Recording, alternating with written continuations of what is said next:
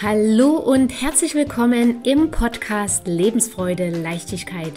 Dein Podcast für deinen Weg der Persönlichkeitsentwicklung in deine wahre und geniale Größe. Das Ganze mit ganz viel Freude, Liebe und natürlich mit ganz viel Herz. Ich bin Daniela Kreisig und ich freue mich riesig, dass du jetzt hier mit dabei bist.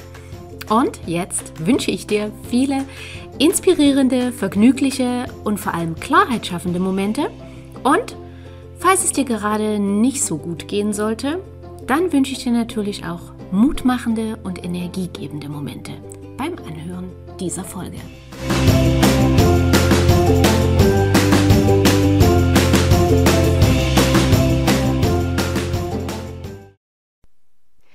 Die sieben Phasen der Trennung von einem narzisstischen Partner, einer narzisstischen Partnerin. Durch die Arbeit mit vielen Menschen, die sich von einer narzisstischen Person getrennt haben, haben Experten sieben Phasen ausmachen können, durch die Mann oder Frau nach so einer Trennung geht. Und natürlich verläuft jetzt nicht jede Phase bei jedem Menschen exakt gleich in der gleichen Intensität oder in der gleichen Dauer ab. Aber die Phasen an sich, die jeder durchläuft, die sind in der Regel sehr gleich, ähneln sich sehr. Der eine erlebt sie bewusster und schmerzhafter, der andere etwas unbewusster, vielleicht weniger stark. Und Phase 1 nenne ich die Analysierrunde drehen. In dieser Phase gehst du eure ganze Beziehung nochmal durch. Jede einzelne Situation analysierst du und du suchst nach Hinweisen, um deine Entscheidung zu hinterfragen. Vielleicht kommt Reue auf, dass du vielleicht vorschnell den Schlussstrich gezogen hast. Du fragst dich, ob du überreagiert hast mit der Trennung und so weiter. Und diese Phase, die kann mehrere Wochen oder auch mehrere Monate dauern. In dieser Phase sprichst du mit vielen Freunden und Bekannten über eure Beziehung und unbewusst hoffst du dabei auf Bestätigung, dass du richtig entschieden hast. Wichtig in dieser Phase jetzt ist, wenn du in der Phase gerade bist, dass du so gut wie möglich für dich selbst sorgst.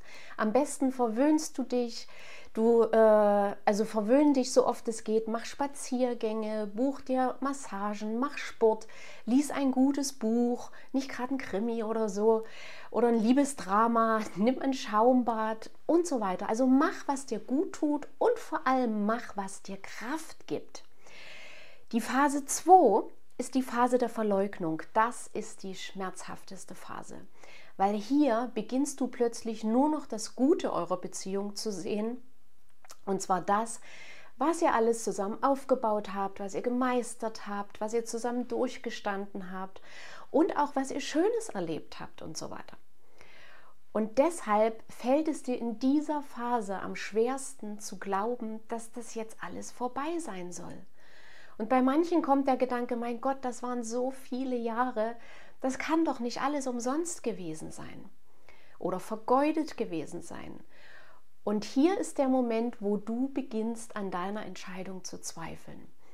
Du fragst dich, ob die Trennung ein Fehler war und eventuell, und das ist bei sehr vielen, kommt das Bedürfnis, wieder Kontakt zur anderen Person zu haben. Und in dieser Phase bist du wirklich am schwächsten. Und deshalb ist hier die Gefahr wirklich sehr, sehr groß, dass du aufgibst und zu ihm oder zu ihr zurückgehst wenn ihr jetzt wieder Kontakt habt. Und wenn du diese Phase überstanden hast, ohne rückfällig zu werden, dann kommt die Phase 3 und das ist die Phase der Verhandlung. Und zwar beginnst du mit dir selbst zu verhandeln. Du beginnst dich und dein Verhalten zu analysieren, ne, nie zu wechseln mit Phase 1, wo du eure Beziehung analysiert hast. Hier analysierst du dich und stellst dir vor, dass es vielleicht doch noch klappen könnte zwischen euch, wenn du ab jetzt schlanker, ordentlicher, fleißiger wirst. Und du wünschst dir auch hier die Beziehung immer noch zurück. Und schlimmstenfalls versprichst du sogar deinem Ex-Partner oder deiner Ex-Partnerin alles zu tun, was sie will. Und alles das machst du in der Hoffnung, dass alles wieder gut wird.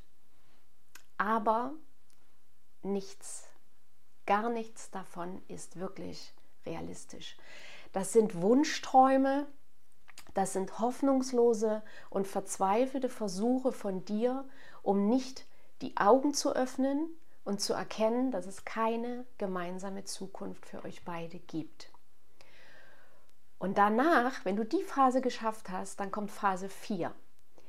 Hier beginnst du dich zu isolieren.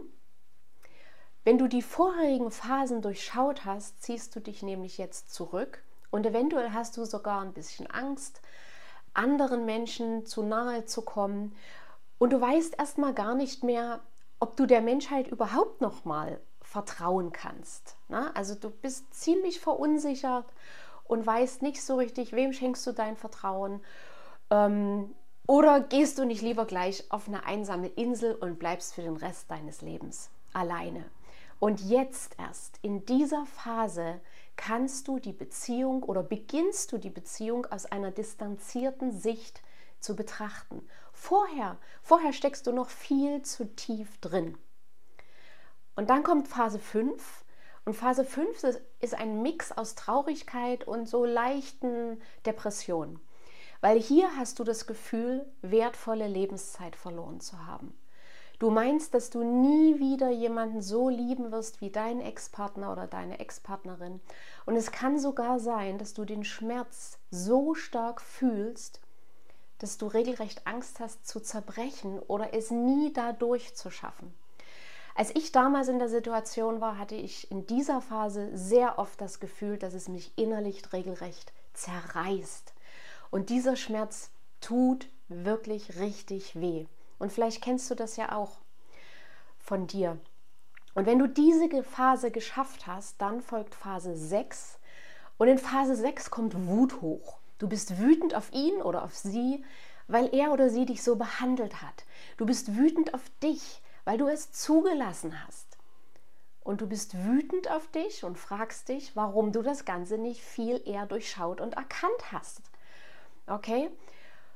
Und dann wenn diese Wutphase vorbei ist, dann kommt danach die siebente und die letzte Phase und das ist die Phase der Akzeptanz und des Loslassens. Wenn die Wutphase vorbei ist, dann sind die meisten dazu bereit zu akzeptieren, dass die Beziehung vorbei ist und du kannst jetzt anfangen, Verantwortung für dich zu übernehmen. Die Tage erscheinen dir wieder heller, und du fängst auch wieder an, Freude an verschiedenen Dingen zu haben. Du fängst an, also du siehst die Welt wieder heller leuchten und du siehst wieder und erkennst wieder, was die Welt dir alles bietet. Du wirst wieder neugieriger und beginnst dich auf deine Zukunft zu freuen. Und du denkst immer weniger an die Beziehung. Und wenn, dann siehst du eure Zeit jetzt mit einem absolut realistischen Blick. Du romantisierst nichts mehr und du redest dir auch nichts mehr schön.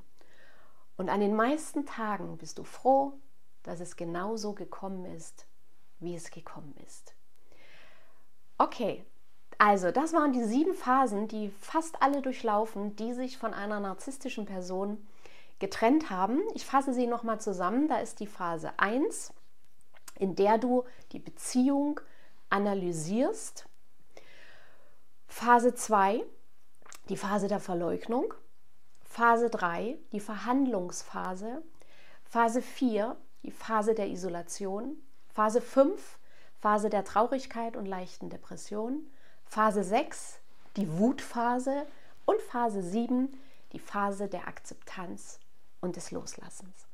Und wenn du gerade in einer dieser Phasen bist und meine Unterstützung möchtest, dann buch dir gerne ein kostenloses Kennenlerngespräch mit mir. Den Link dazu findest du in den Show Notes. Und wenn dir die Folge gefallen hat, dann lass mir sehr, sehr gerne ein Like da und teile auch gern die Folge, damit wir zusammen ganz, ganz viele Menschen erreichen und ihnen helfen können. Weil Statistiken sagen, in Deutschland sind 16 Millionen Menschen leiden an den Folgen von Narzissmus. Okay? Also, ich wünsche dir eine gute Zeit. Wir hören und sehen uns in der nächsten Folge. Bis dahin, alles Liebe, deine Daniela.